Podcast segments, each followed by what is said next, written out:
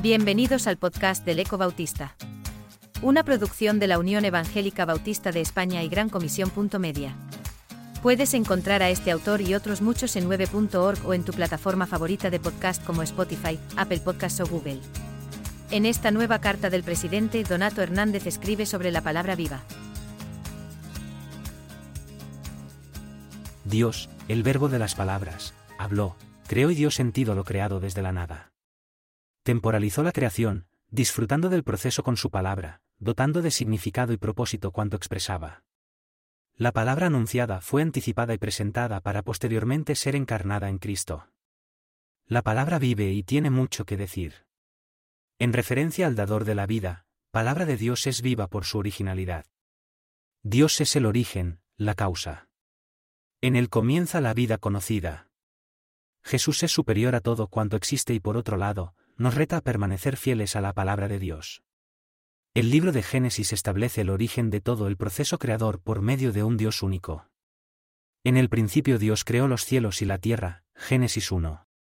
1. Este es el principio, la creación de la vida humana. Una vida, circunscrita al espacio y al tiempo. Este primer versículo puede leerse como el primer acontecimiento original de todo. Dios creó ex nihilo, locución en latín de la nada. Concluimos que Dios en su inescrutable sabiduría y soberano poder, es el creador de todo lo existente. Se definió ante Moisés como Yo soy el que soy, Éxodo 3. 14. Dios expresa su personalidad a través de su palabra donde se revela a la humanidad. En Jesús debemos entender que sus palabras son palabras de vida eterna, como dice Juan 6. 68, 5. 34, 8. 47, 6. 44. Por lo tanto, podemos confirmar que Cristo es la palabra viviente y la Biblia su expresión escrita. Si algo es, expresión que define las cualidades esenciales o características permanentes del sujeto, no necesita ser, ya lo es. En este acto generador reconocemos que la palabra de Dios, tiene autoridad. Esta palabra de vida, tiene la autoridad, Hebreos 11. 3. José M. Martínez, dijo Dios no necesitaba de nadie ajeno a él, ni de materia preexistente, ni de fuerzas naturales inherentes a él. Bastaba su sola voluntad y expresión, su palabra, para que todo se realizase conforme a sus propósitos y planes establecidos previamente. La palabra de Dios toma iniciativa. Yo he anunciado, salvado y proclamado, yo entre ustedes y no un Dios extraño. Ustedes son mis testigos de que yo soy Dios. Isaías 43. 12 NVI. Dios se involucra, se implica. Somos su obra maestra. Desde el Génesis, y dijo Dios. Génesis 1. El primer capítulo, en la implicación en su obra creadora, diseñando un plan de salvación, educando a su pueblo en un proceso de enseñanza y aprendizaje donde Él es la enseñanza y a través de la palabra aprendemos y se implica hasta la eternidad como relación de amor que ha establecido con nosotros desde el inicio y por la eternidad. Un compromiso de amor eterno. La palabra es viva por su creatividad. Así está demostrando que la palabra de Dios viva es creadora debido a que da vida. El apóstol Pedro en el pórtico de Salomón declaró quién da la vida, Hechos 3. 14-15. Da vida abundante. Que crece y se multiplica como acción vital, Hechos 12.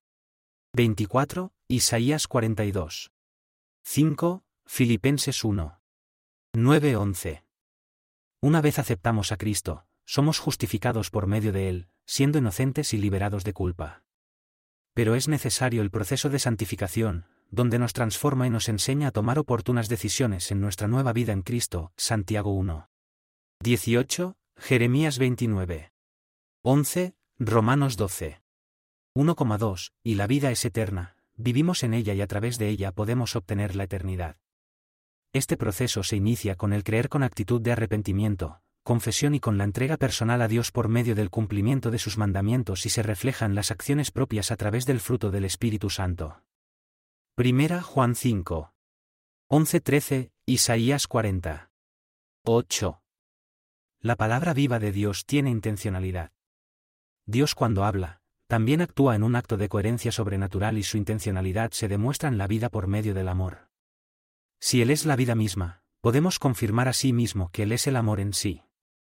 Primera Juan 4. 16, Efesios 2. 24. Para ello debemos considerar esta relación desde esta perspectiva triple, íntima, cierta y segura. Personal, por medio del sacrificio de Cristo, estamos unidos y vinculados a Dios, siendo justificados, es decir, aceptados por Dios y declarados justos. John Stott manifestaba, solo podemos ser justificados una vez, pero necesitamos ser perdonados cada día, Romanos 5. 1, Primera Juan 2. 5, Primera Juan 3. 1. Cierta. Su naturaleza, no depende de cómo nos sintamos o pensemos, trasciende a nosotros mismos.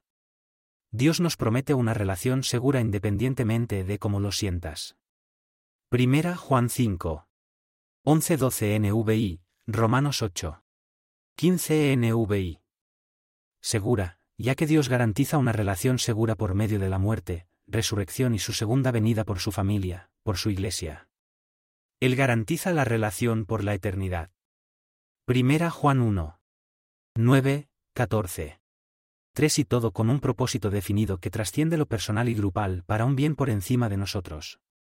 De lo personal somos trasladados a una comprensión de la Iglesia como el cuerpo de Cristo.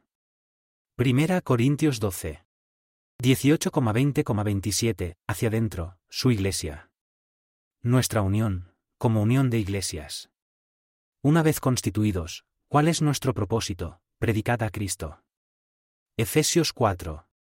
11-16, hacia afuera, con un propósito claro y definido, compartir las buenas nuevas, la palabra de vida.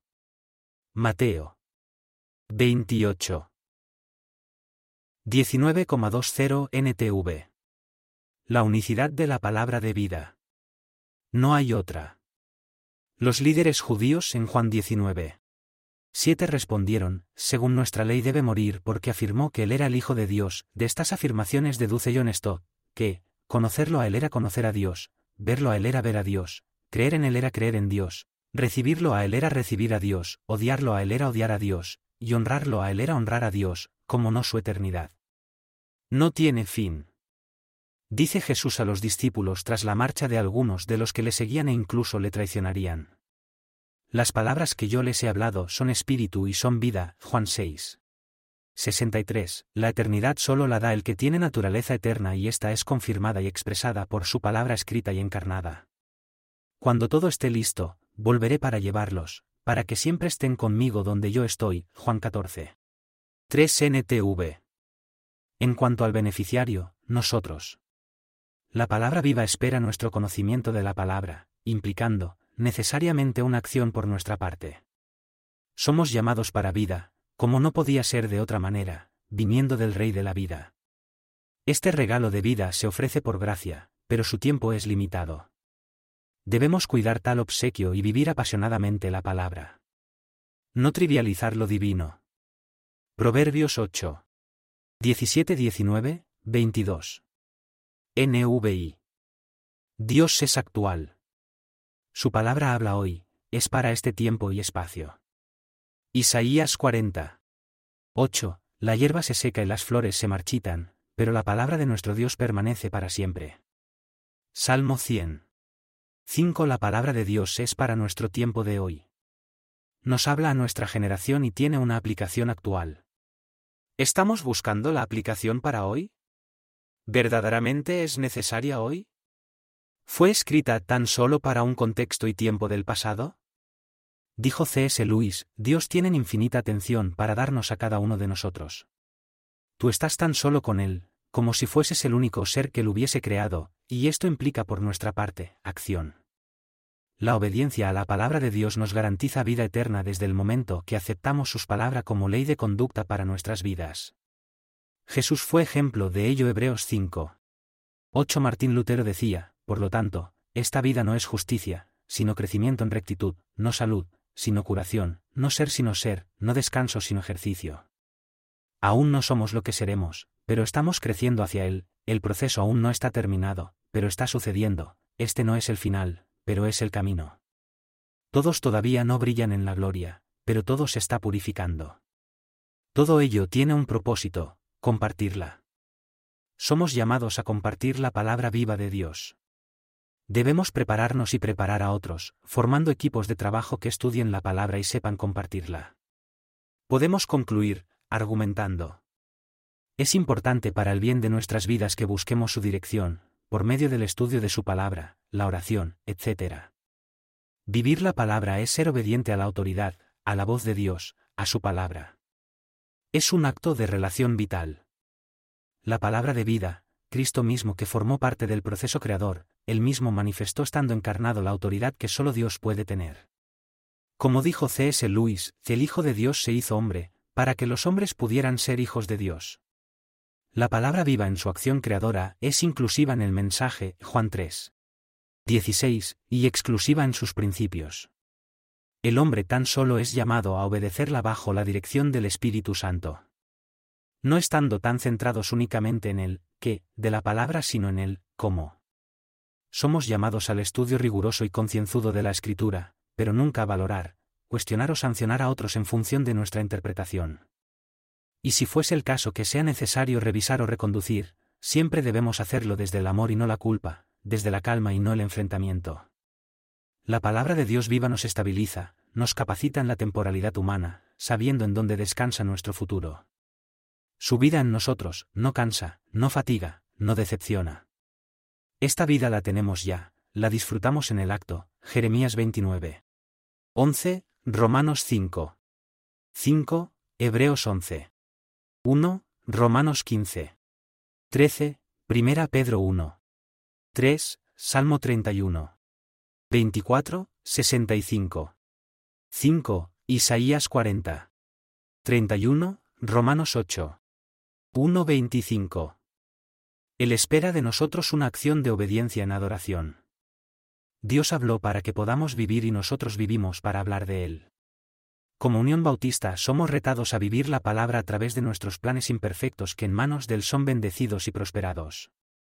Tenemos ejemplos en nuestros ministerios, MMI, MEM, MOS, MID, Meta, Pastores, UMBE, Juventud, Mayordomía, Familia, oportunidades donde poner en práctica la palabra viva.